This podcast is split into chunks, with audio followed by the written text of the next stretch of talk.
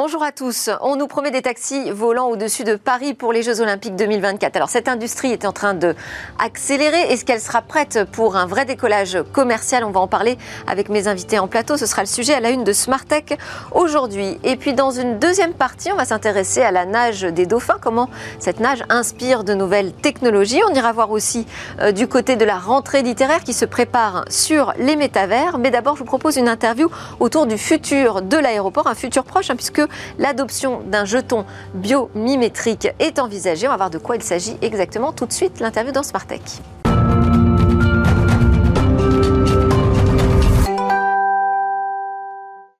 À la une de Smartech, les taxis voleront-ils un jour? On nous dit que oui, c'est même imminent, semble-t-il. Pourquoi est-ce que ça a tant tardé? Nous avons des experts en plateau qui vont nous expliquer tout ça et puis vont nous dire aussi si réellement ce taxi volant peut s'insérer dans l'offre de transport, on va pas dire de transport en commun, mais un transport courant euh, urbain. Je suis sûre que vous en êtes convaincus, mais il va falloir nous convaincre, nous, euh, téléspectateurs. Donc Jean-Louis Racineux, vous participez à ce débat. Vous êtes associé responsable aéronautique et défense chez Deloitte. Paul Cassé, PDG, cofondateur de CAPS. Euh, ça, ce sera pour notre sujet à la une. Je vous propose d'abord qu'on passe du côté de l'aéroport. On n'est pas si loin finalement de votre sujet avec Benoît Vedel. Bonjour. Bonjour. Vous êtes le responsable du bureau Cita France, qui est un fournisseur mondial de solutions technologiques pour euh, toute cette industrie du transport aérien. Et vous allez nous parler du déploiement d'un jeton biométrique qui sera attribué à chaque voyageur pour euh, passer les différents accès au sein de l'aéroport de manière de beaucoup plus fluide. J'imagine que c'est ça l'idée. On va, on va le développer ensemble. En tout cas, ce déploiement, d'après une étude récente que vous avez menée, sera envisagé par 39% des euh, aéroports. En quoi ça consisterait? À quoi ressemblerait ce jeton biométrique? À quoi va-t-il servir? Alors c'est une très bonne question. Euh, d'abord pour euh, parler de CITED, donc effectivement on est un fournisseur de solutions technologiques pour le monde du transport aérien, donc les aéroports et les compagnies aériennes. Et la fluidification du parcours du passager est vraiment un axe prioritaire. Euh, c'est important et d'autant plus euh, après euh, le Covid où on s'est rendu compte que même si on est à peu près 90% du nombre de passagers avant le Covid, la volatilité des transports et des passagers est beaucoup plus forte. C'est-à-dire que pendant les périodes de vacances, on doit traiter un nombre de passagers dans les aéroports qui est bien plus fort qu'auparavant. Oui. Donc, Alors, on, on va reparler de, de, l'état des lieux, mais déjà, ce jeton biométrique, pour poser un peu le sujet, essayer de comprendre de quoi on parle. Eh ce jeton, en fait, ça va associer pour chaque voyage votre visage, votre passeport et votre carte d'embarquement. C'est-à-dire que que vous soyez chez vous avec euh, une application ou que vous soyez à l'aéroport sur un kiosque dédié, vous allez pouvoir associer ces trois informations ensemble. Et donc pendant tout votre parcours euh, dans, dans l'aéroport... Que je retrouverai comment Sous quelle forme? Il sera sur, sur une application? C'est votre visage. Oui, mais euh, concrètement, ce jeton, vous appelez ça un jeton? Eh bien, ce, jeton, il est, euh, il est stocké dans, dans, l'informatique de, de l'aéroport, du gouvernement ou de la compagnie aérienne. Et vous avez simplement à présenter votre visage lorsque vous êtes à l'enregistrement, lorsque vous êtes au parcours aux frontières, lorsque vous êtes à l'embarquement, pour pouvoir avoir l'ouverture des portes. Ce qui existe déjà un peu, parce qu'aujourd'hui, beaucoup de, de biométrie s'invite dans, les aéroports pour les passages, les contrôles d'accès, euh, pas seulement en France, également à l'étranger. Pourtant, votre étude nous dit que 2% seulement des aéroports envisageaient l'utilisation de ce jeton biométrique en 2021. Ils sont passés donc à 39%. Oui, parce qu'on se rend compte que l'automatisation euh, de tous les processus dans l'aéroport permet euh, énormément de fluidifier le parcours du passager et donc de traiter ces euh, croissances importantes du nombre de passagers que l'on peut avoir en fonction de la saisonnalité. Où est-ce qu'on ne l'a pas encore utilisé, cette reconnaissance biométrique? En fait, on l'utilise dans très très peu d'endroits. Il y a très très peu d'endroits dans lesquels parce que, on peut la mettre en œuvre, parce qu'en fait, l'intérêt, c'est d'avoir ce jeton au départ et aussi à l'aéroport d'arrivée. Donc il faut aussi qu'il y ait, euh, que les différents gouvernements de chacun des pays travaillent ensemble pour pouvoir permettre que ce jeton soit reconnu.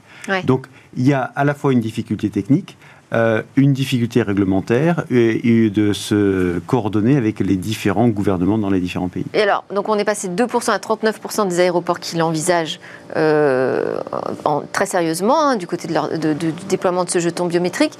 Qui sont, euh, quels sont ces aéroports les plus intéressés? Beaucoup, euh, beaucoup d'aéroports européens. les aéroports européens permettent d'abord parce que la régulation euh, est plus facile se mettre d'accord en Europe et dans lequel les problématiques de gestion du personnel vont être un petit peu plus problématiques. Donc effectivement, on a un très fort adoption et puis ça veut dire aussi de automatiser et donc d'installer euh, des, des automatisations de self-service donc à, au contrôle aux frontières, au poste de sécurité et puis donc Aujourd'hui en France, on l'utilise ce, ce, non, ce système biométrique à l'aéroport euh, de Roissy-Charles de Gaulle, en l'occurrence. Moi, je suis passée euh, à travers une porte qui euh, m'a demandé de faire face à une caméra. Ah oui, mais alors là, ça c'est la, seulement c'est la biométrie qui permet d'associer votre visage avec votre passeport, par exemple. Alors, quelle différence ce sera? Eh bien là, vous allez pouvoir associer aussi votre carte d'embarquement. et, et, donc, ça veut dire que vous n'êtes plus obligé de montrer un, ni une identité, ni la carte d'embarquement. L'exemple que vous, que vous citez, il est pour le passage aux frontières. Ouais. Là, le, single token, il va être pour tout le parcours du passager dans l'aéroport, donc aussi pour embarquer. Et donc pour embarquer, vous n'avez plus besoin de sortir ni votre téléphone avec votre carte d'embarquement, ni votre passeport. Et on pourra associer mon bagage, par exemple? Alors votre bagage est déjà associé. Le bagage, lui, va partir sur un parcours. Euh, donc plus la petite étiquette qui va se balader. Euh, Alors si l'étiquette sera toujours accolée au bagage, car c'est l'étiquette qui va permettre que euh, le bagage soit aiguillé euh, dans, les bons, euh, dans les bons endroits, dans les, coulisses du terminal pour pouvoir arriver jusqu'à votre avion. Donc ça, pour l'instant, on ne va pas s'en passer. sur la biométrie, vous savez qu'en France, c'est un sujet quand même très brûlant. comment regarde la CNIL ce projet? De généralisation du jeton biométrique dans eh les aéroports? Eh bien, à partir du moment où l'information elle est transparente pour le passager, pour la réglementation, il n'y a aucun problème. Il y a des discussions en ce moment sur ce sujet? Euh, En fait, les discussions, elles sont pays par pays, donc il n'y a, pas du tout de, blocage. Euh, simplement, euh, ce, qui, est important, c'est que ce même jeton soit valable en France, soit valable en Italie, soit valable en Allemagne. Et donc, c'est euh, de s'assurer que les, les, identités vont être identiques en fonction des pays, qui pose plutôt un problème technique. qu'un problème réglementaire. Mais, Et peut-être sociétal aussi, parce qu'il faut que ce soit accepté par les voyageurs. Eh bien, c'est une très bonne question, mais on se rend compte que, euh, et les études le montrent, que euh, plus un passager euh, est en contrôle de son, en self-service, est en contrôle de son parcours dans l'aéroport, plus il est détendu. Et qu'en fait, c'est plutôt une queue qui va le stresser, alors que s'il sait qu'il peut maîtriser et que c'est lui qui a toutes les technologies en son pouvoir, il est plus détendu dans l'aéroport. Ce qui est intéressant aussi dans votre étude, c'est aussi de, dresser l'état des lieux justement de la fluidité dans les aéroports. Et visiblement, on a plutôt régressé. Hein. Alors, déjà, on nous demande maintenant d'arriver trois heures quand même en avance euh, à l'aéroport. On s'occupe déjà de beaucoup de, de, process euh, tout seul, euh, sans accompagnement. Et pour autant, c'est toujours compliqué. Il y a toujours beaucoup de monde. Il reste des problèmes de bagages perdus, égarés. Eh bien, je pense qu'effectivement, c'est le challenge que l'on a en ce moment, c'est-à-dire que la, volatilité euh, ou la variation du nombre de passagers est beaucoup plus forte qu'auparavant. Donc, euh, les aéroports doivent anticiper le nombre de passagers qui va arriver pendant les périodes de vacances, doivent anticiper les, voyages, les, voyageurs qui vont arriver dans d'autres périodes. Et c'est à nouveau où l'automatisation, la biométrie. Euh, Vous dites qu'il n'y a pas autant de monde qu'avant la période Covid? En moyenne. En moyenne. Mais simplement. il y a des pics plus importants. Les pics sont beaucoup plus importants. Et il y a aussi un problème de personnel. Oui, dans tous les secteurs, aujourd'hui, on nous parle de problème de recrutement. J'imagine que euh, oui, l'aérienne n'y échappe pas. Oui, mais le problème du personnel, euh, il, est vrai, mais quelque part, lorsqu'il y a une, volumétrie plus forte à, gérer, euh, c'est difficile pour n'importe quel opérateur de pouvoir gérer la formation, la qualité de tout ce personnel qui, est nécessaire. Donc la, vraie, la vraie réponse, c'est effectivement que on puisse automatiser le maximum et, les trois phases du, parcours du passager, c'est-à-dire que à la fois la partie enregistrement du passager et de son bagage, et aujourd'hui un axe de croissance fort, ça va être euh, l'automatisation euh, de la dépose de son bagage dans l'aéroport. Ensuite, la deuxième étape, ça va être lorsqu'on va faire le, passage aux frontières, et que l'automatisation du passage aux frontières va énormément aider aussi à fluidifier et à diminuer les queues que l'on peut avoir en fonction du nombre d'agents euh, des douanes qui peuvent être présents ou non à 5 heures du matin ou non. Donc c'est vrai que si vous avez automatisé, vous avez moins la question du, de la disponibilité du personnel. et puis la troisième étape, c'est l'embarquement dans l'avion. Et aujourd'hui, on peut gagner jusqu'à 30% du temps d'embarquement dans l'avion. Ça ressemblerait à quoi alors nos voyages dans le futur Les mains dans les poches. Les mains dans les poches, oui. Voilà. Et effectivement, on peut se dire qu'on peut avoir un temps réduit en fonction euh, de la, euh, de la topologie de l'aéroport, mais d'une demi-heure, trois quarts d'heure entre le moment où on arrive et le moment où on embarque. Donc on pourrait nous demander d'arriver seulement une demi-heure avant l'embarquement à l'aéroport? Ah, Aujourd'hui, il y a beaucoup de vols qui demandent ça. Hein. Oui, enfin à l'international, ce n'est pas le cas. Mais... Ah, voilà, et, euh, et l'international, c'est la question aussi donc, du passage aux frontières et donc euh, l'automatisation du, du, border control est une belle réponse que l'on peut avoir. Et donc là, on a une grande marge de manœuvre, de progression. Oui, on est, c'est en les aéroports ont l'objectif pour 2025, donc dans deux ans, d'être à peu près à 60% euh, d'avoir automatisé toute leur, euh, euh, tout le contrôle aux frontières. Bon, très bien. Et puis quand on aura atterri, peut-être qu'on pourra en plus prendre un taxi volant pour arriver jusqu'à notre destination finale. Merci beaucoup, Benoît Vedel, de nous avoir parlé de cette évolution dans les aéroports. Je rappelle que vous êtes le responsable du bureau CITA France. On continue à parler de l'aérien, de transport, de vol, de taxi avec Jean-Louis Racineux et Paul Cassé.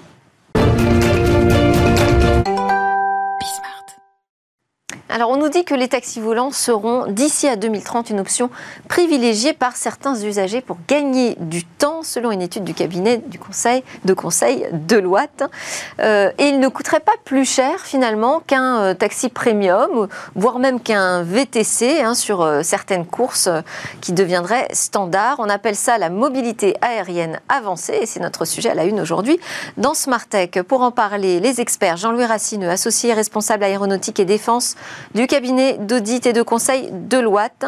Paul Cassé, PDG et cofondateur de CAPS, qui est une start-up deep tech française travaillant justement à la conception de taxis volants.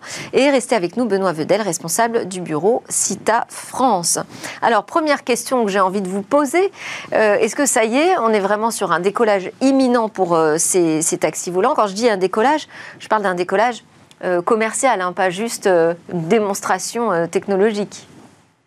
Qui veut s'avancer Moi, je peux, je peux parler un peu du sujet euh, que je suis euh, maintenant depuis quelques années euh, avec eh Nous aussi, mais on attend, on attend. Pourquoi on attend tellement ces taxis volants et qu'ils n'arrivent pas? Finalement, moi, je trouve qu'ils arrivent assez vite. les premiers vols commerciaux dans lesquels vous pourrez embarquer en France et à Paris, c'est l'année prochaine pour les Jeux Olympiques. Peut-être un petit peu après, peut-être un petit peu avant, mais c'est dans ces eaux-là. Et c'est finalement un temps qui a, qui a été nécessaire parce que c'est la convergence d'énormément de choses technologiques sur la miniaturisation, sur l'automatisation, l'électrification, aussi un cadre réglementaire qui s'est mis en place. Mais c'est pour une réelle réalité. Toutes nos villes font face à une congestion structurelle. Moi, je suis physicien de formation. Je peux vous dire que nos villes sont devenues tridimensionnelles avec des bâtiments qui s'élèvent. Mais notre réseau transport, lui, est resté en deux dimensions au sol. Et c'est ce qui explique cette congestion structurelle euh, qu'on observe aujourd'hui. Économiquement, c'est une problématique majeure. Euh, socialement aussi, c'est près de trois semaines à un mois par an qu'on passe juste pour nos trajets domicile-travail. Mm. Alors, dans un premier temps, c'est des trajets très fréquentés, comme les destinations pour les aéroports, qui seront, euh, dans un premier temps, accélérés via ces nouvelles mobilités, et progressivement, euh, de plus en plus de destinations.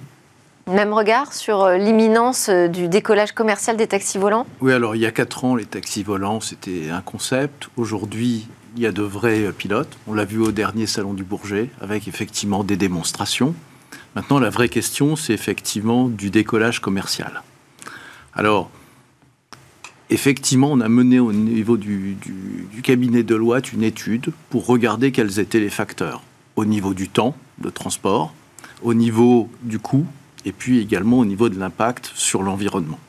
Alors, au niveau du coût, au départ, du coup, du prix d'une course, c'est ça prix hein d'une course. On sera quand même beaucoup plus élevé au démarrage, notamment avec un pilote, avec des engins qui seront pour un passager et un pilote. Ça on ne peut pas appeler ça un transport en commun déjà? C'est déjà plus limité. ça devrait baisser en passant à deux, quatre passagers. Ça, c'est un facteur important.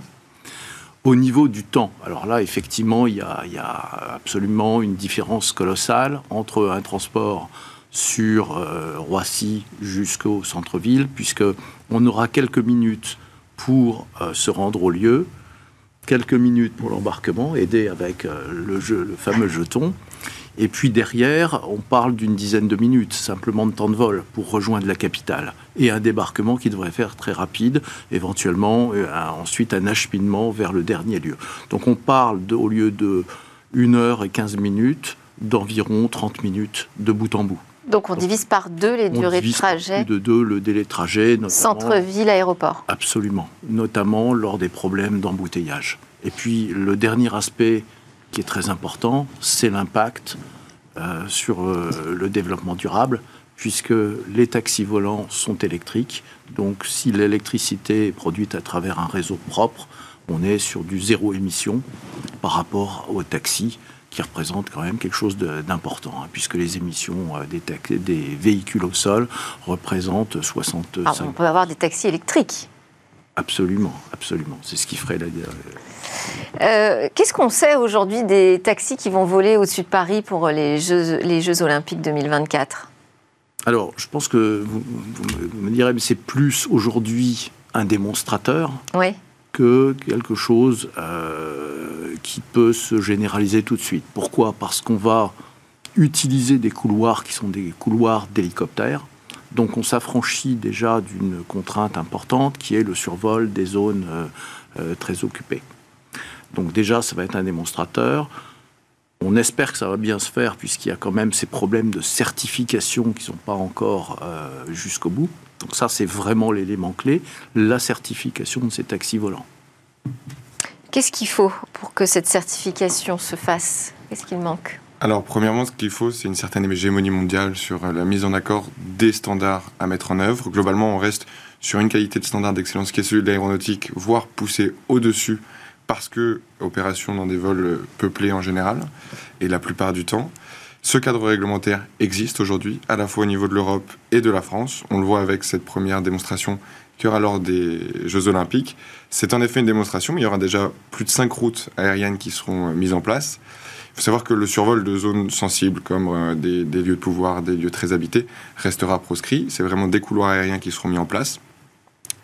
Et derrière, ça va être un engouement du public. Moi, j'invite les gens à venir tester cette solution, montrer leur, leur attrait, leur volonté de pouvoir observer aussi. C'est une chance de pouvoir voir Paris du ciel, ce qu'on ne voit jamais, euh, d'accélérer nos déplacements quotidiens et de vraiment lancer le moteur de ceci. En France, on a fait figure. Dites s'il y a un engouement du public, ça va aussi accélérer euh, les choses du côté de, de, la certification, de la réglementation? C'est la dernière grande inconnue. Ça fait 50 ans qu'on nous parle des voitures volantes. Alors, ce n'est pas une Twingo avec des ailes, ça s'apparente plus à un hélicoptère électrique. Mais oui, euh, voir si les gens adoptent cette technologie, en font la leur.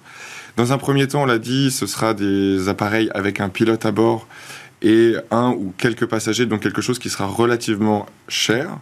Euh, notre vision, nous, chez CAPS, c'est un horizon réglementaire un peu plus lointain, plus aux, euh, alentours de 2030, mais pour un, trajet automatisé, donc des prix beaucoup plus abordables, de l'ordre de ce qui se fait aujourd'hui en taxi, progressivement de moins en moins cher, pour venir démocratiser de plus en plus ces solutions.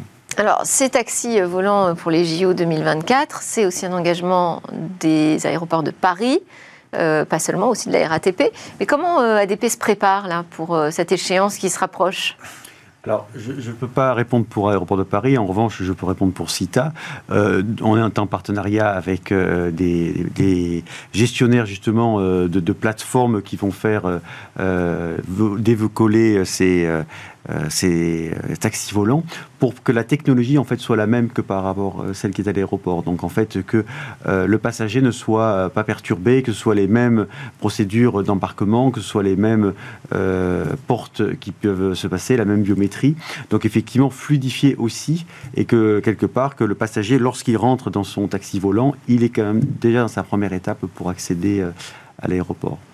Donc c'est vrai que la, technologie permet aussi euh, de simplifier. C'est-à-dire qu'on euh, sera identifié au moment où on, rentre dans ce taxi volant à, à l'aéroport, on sera identifié avec une carte d'embarquement comme pour un avion. Ben, parce que, alors, aujourd'hui, euh, sur les premiers prototypes, on va partir d'un aéroport. Donc, euh, du fait qu'on part d'un aéroport, d'un autre aéroport de l'Île-de-France, c'est pour ça qu'il est important de pouvoir euh, sécuriser. Mais quand je pars de l'aéroport avec un taxi non volant, j'ai pas cette question d'identification. Voilà, mais c'est-à-dire que vous l'aurez fait avant, vous, l'aurez, vous aurez pu le. Oui, mais je veux dire, c'est pas nécessaire Une fois que j'ai quitté l'aéroport, je prends un taxi, euh, j'ai j'ai pas besoin de m'authentifier, j'ai pas besoin de carte d'embarquement spécifique. Tout à fait, tout à fait.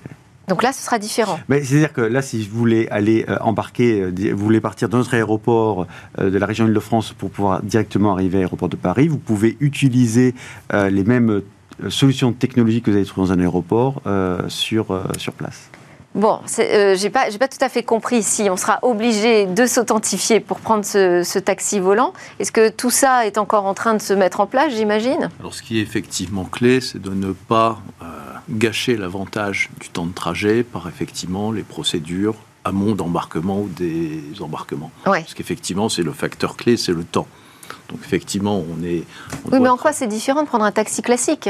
Pourquoi est-ce que j'aurais besoin de procédures plus complexes? C'est ça ma question. Pas parce que pour des questions de sécurité. Je pense que lorsqu'on prend quand même un véhicule euh, euh, de type taxi volant, on se doit de savoir effectivement quelle est l'identité du passager, de savoir également ce qu'il a comme bagage, d'avoir, euh, pour des questions de sécurité, on Parce qu'on de- survole des villes.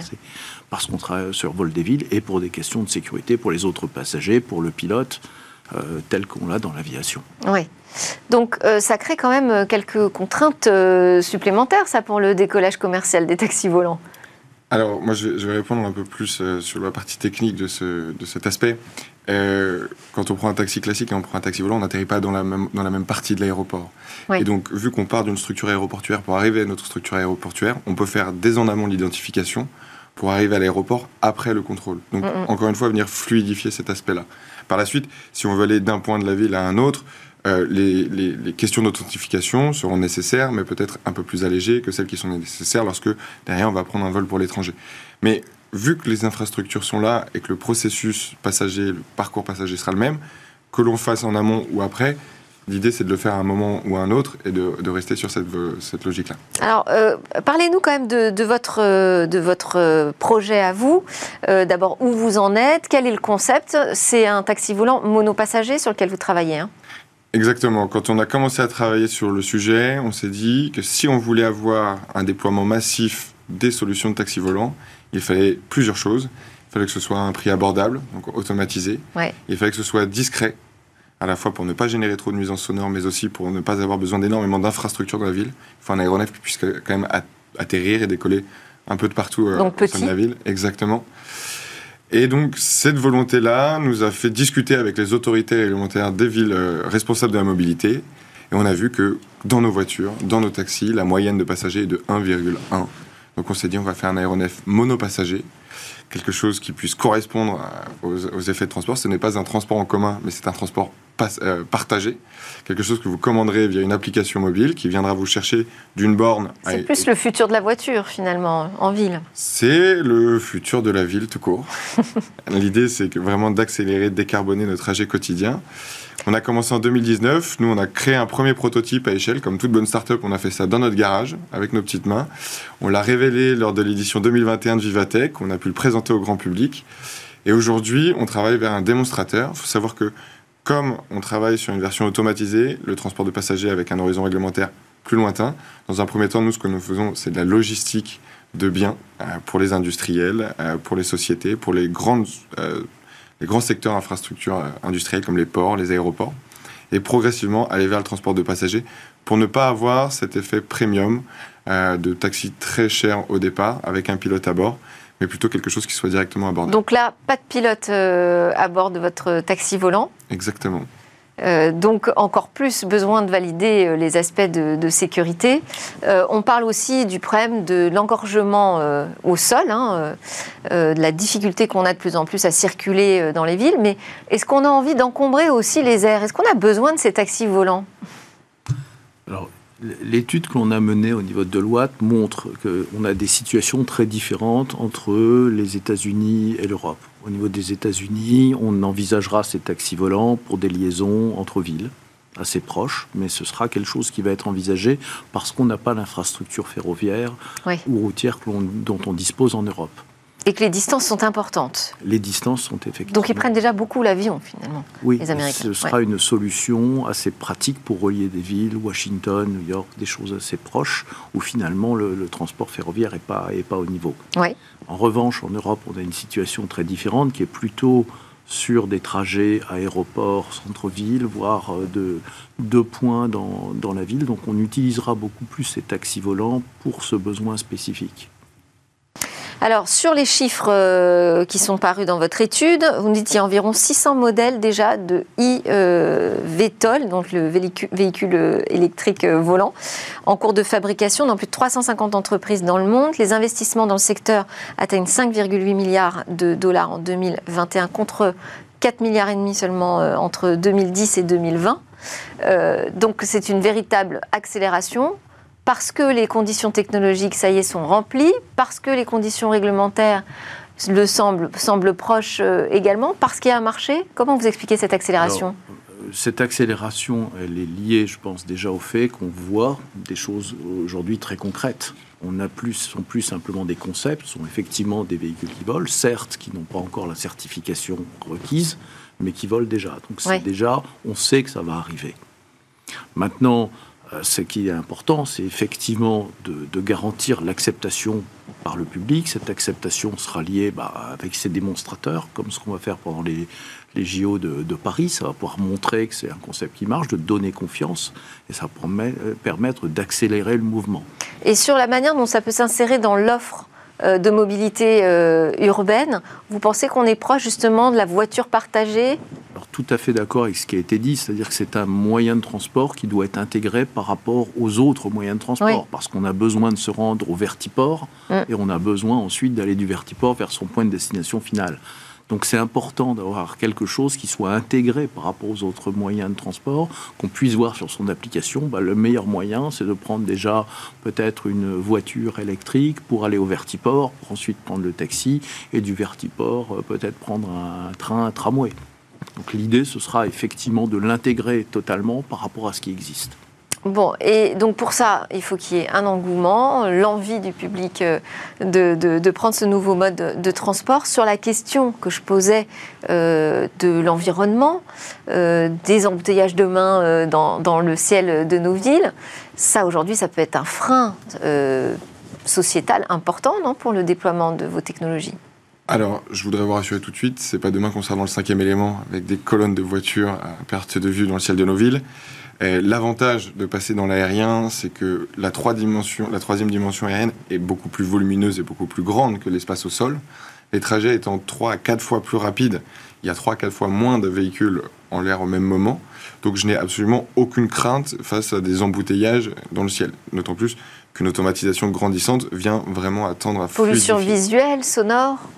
Alors, visuel, quand on, évolue à des altitudes qui sont celles qui sont envisagées aujourd'hui, elles sont vraiment limitées. Le sonore, on n'entendra pas ces appareils leur euh, vol de croisière, notamment, et je fais ma promo là-dessus, sur des appareils qui sont plus petits, donc plus légers, donc émettant moins de sonorité.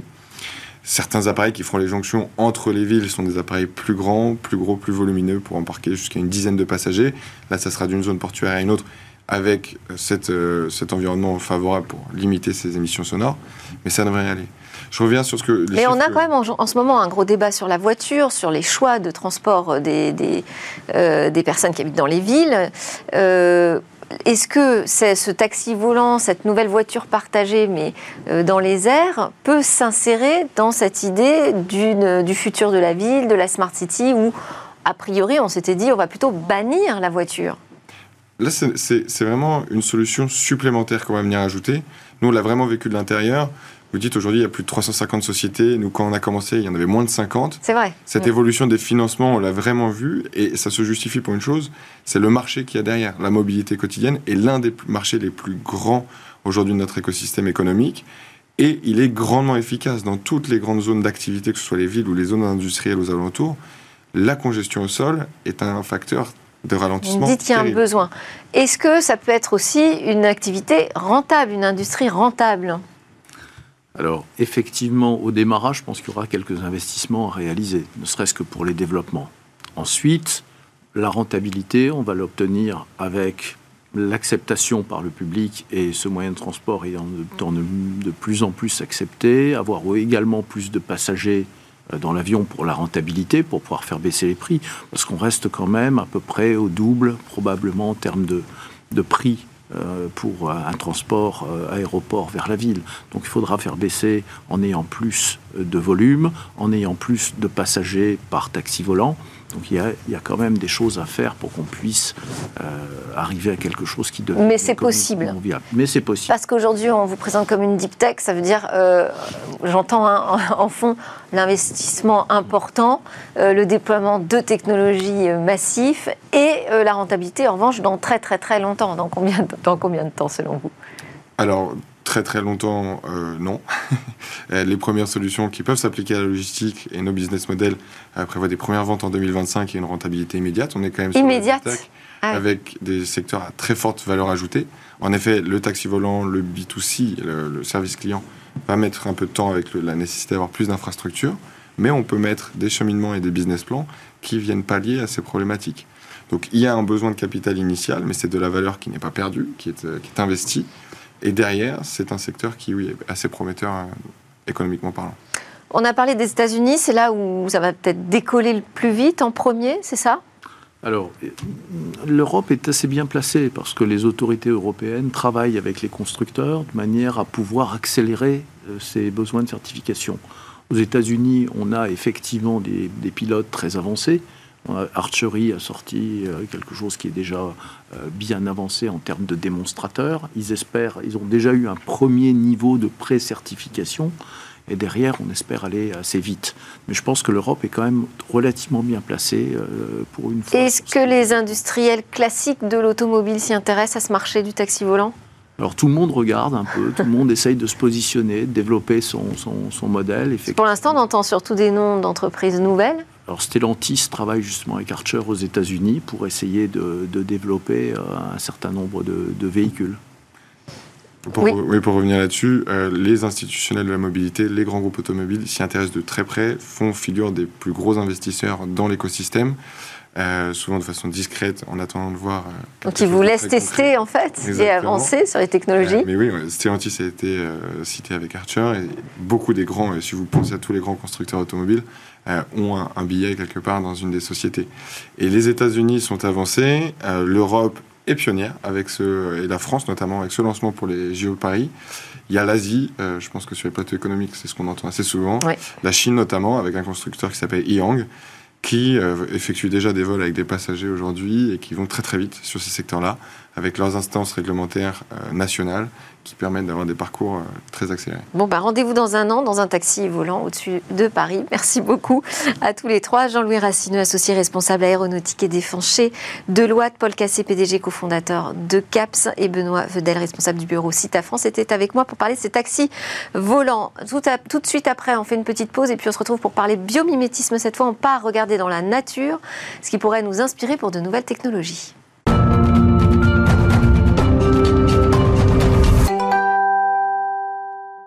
C'est reparti pour Smartech, deuxième partie de l'émission, votre quotidienne sur le numérique et l'innovation.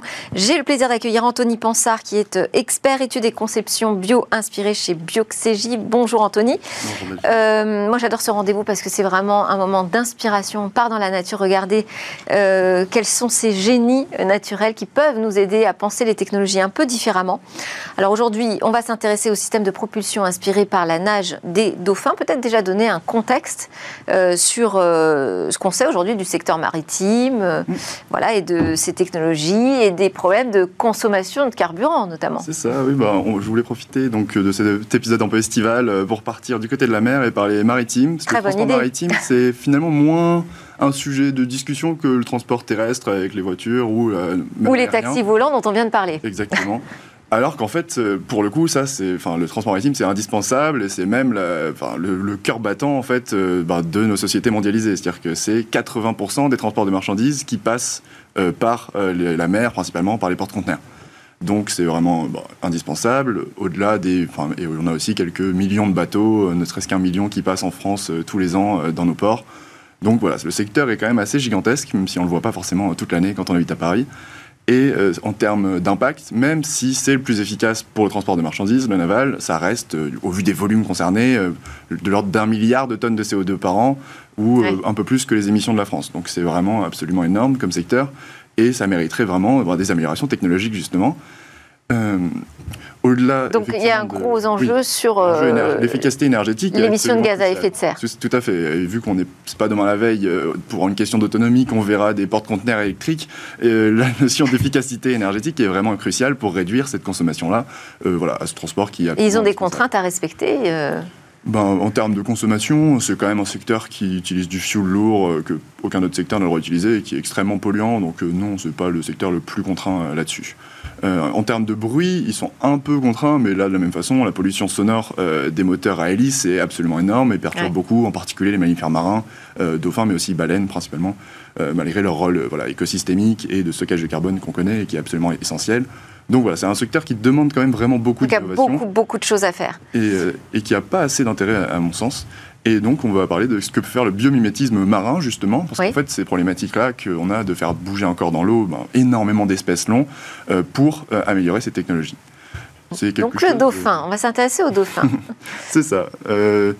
Donc oui, on va pas parler de Phoenix, quelqu'un certains ont peut-être déjà entendu parler, c'est une start-up qui va mettre des bateaux sur la Seine lors des JO euh, avec des nouveaux moteurs qui s'inspirent de la nage des poissons, mais on va parler de la nage des dauphins, donc Ouais. c'est très différent parce que les dauphins sont des mammifères euh, donc euh, marins euh, qui donc ont évolué de- de- d'ancêtres à- qui ont en commun à nous, euh, qui marchaient à quatre pattes et donc les dauphins euh, nagent en fait euh, bah, d'avant en arrière comme nous avec notre colonne vertébrale on pourrait le faire en nageant en ondulation, là où les poissons eux nagent de gauche à droite.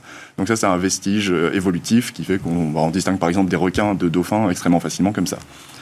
Le dauphin est un excellent nageur, en plus d'être un animal sociable, intelligent. Il est capable d'atteindre des vitesses de pointe de 60 km/h, donc c'est six fois plus que le record du monde de vitesse humain.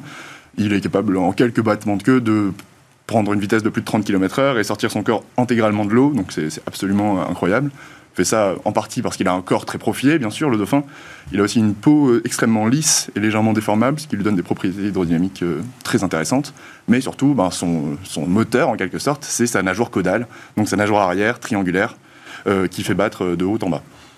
C'est donc une nageoire extrêmement efficace. On peut atteindre des efficacités énergétiques de 80-90% en termes de, propulsion par rapport à l'effort musculaire qu'il fournit. Donc c'est beaucoup mieux que nos technologies euh, humaines, qui sont plutôt de l'ordre de 50%, on va dire. Et donc c'est c'est a priori un vecteur euh, assez intéressant euh, qui, euh, qui a été exploré en fait par une Donc entreprise. donc c'est donc c'est la nageoire et son système de propulsion en C'est fait ça. aujourd'hui qui Après, inspire des nouvelles technologies. Globalement, le- dans la recherche, il y a beaucoup de choses qui intéressent à la nage, des dauphins euh, et des requins sur euh, leur peau, etc. Mais là, on va parler spécifiquement du système de propulsion, donc euh, juste euh, une nageoire caudale en fait, Ouais. qui oscille de bas en haut. Comparer ça à l'approche classique, qui est un peu ancestrale de l'hélice euh, qui est branchée directement sur un moteur et qui tourne. Mhm. Et en fait, euh, on voit qu'il y a vraiment des avantages à ça. Donc, euh, il y a une entreprise qui s'appelle Dolprop qui s'est mis à faire du biomimétisme. Et je pense que c'est un exemple assez beau de biomimétisme où on voit que, en repensant, en changeant complètement de paradigme de comment est-ce qu'on fait la poussée, on change vraiment complètement la forme du système. Et du premier coup, on arrive à avoir un système plus performant que des systèmes à hélice qui sont optimisés depuis 150 ans euh, par des milliers d'ingénieurs. Donc c'est là qu'on voit la puissance en fait de juste aller regarder ce que fait la nature. Donc on se demande même pourquoi on l'a pas fait plus tôt oui, finalement. c'est- ça paraît absurde. Après, c'est vrai que c'est pratique. On a un moteur qui tourne, on met une hélice qui tourne dessus, on Oui, se pose pas plus de questions que ça initialement. Quoi.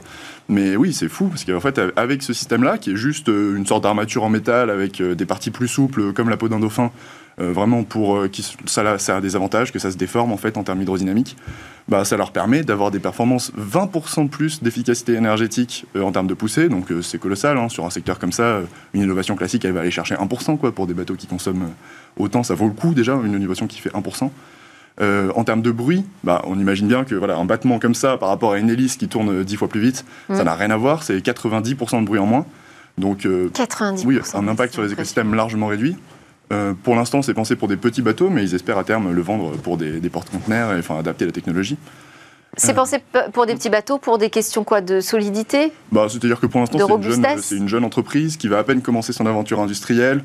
Là, ils vont créer un partenariat avec euh, Sea Drive, qui, fab- qui fabrique en fait des moteurs de sous-marins, euh, qui sont particulièrement intéressés, j'imagine, euh, par l'aspect silencieux de la chose.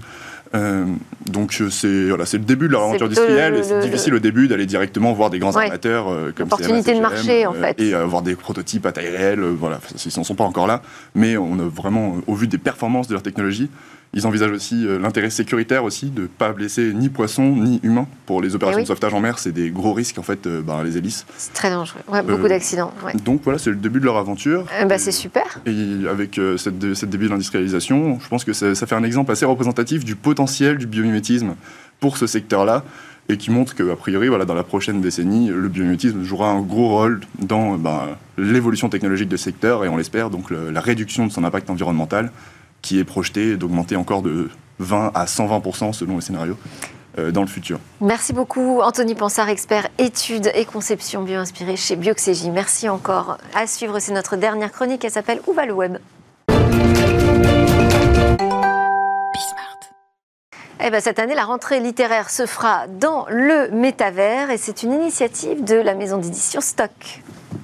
La rentrée littéraire se fera dans le Web 3. C'est une première dans le monde de l'édition et c'est une initiative de la maison Stock. La filiale du groupe Hachette a donné rendez-vous il y a quelques jours à ses lecteurs dans le métavers. Lundi 26 juin, très exactement, un musée virtuel a donc ouvert ses portes. Conçu par la start-up française PowerZ, il prend la forme d'un parc avec des kiosques à ciel ouvert. On peut, avec notre avatar, se balader, passer d'un stand à l'autre. On peut évidemment ouvrir des livres et les feuilleter et même discuter avec des auteurs. Vous pouviez d'ailleurs retrouver le patron des éditions Stock, Manuel Carcassonne. Il a présenté de vive voix toutes les œuvres exposées. En fait, ce métavers, il a deux objectifs. Normalement, ces présentations sont réservées aux professionnels, libraires et journalistes. Le métavers les ouvre aujourd'hui à tous les profils.